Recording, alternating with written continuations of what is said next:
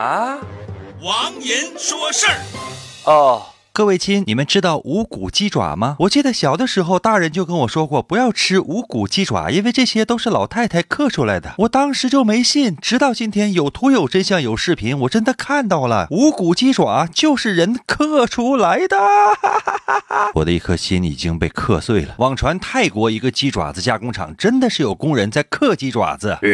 我先自己吐一分钟，幸亏是泰国。咦，中国的无骨鸡爪是怎样出来的呢？我特地查了一下资料，一个技术特别熟练的厨师也要花几分钟的时间来扒一个鸡爪子。如果一个普通人给一个鸡爪子脱骨的话，可能需要将近十分钟的时间。当然，用嘴就另说喽。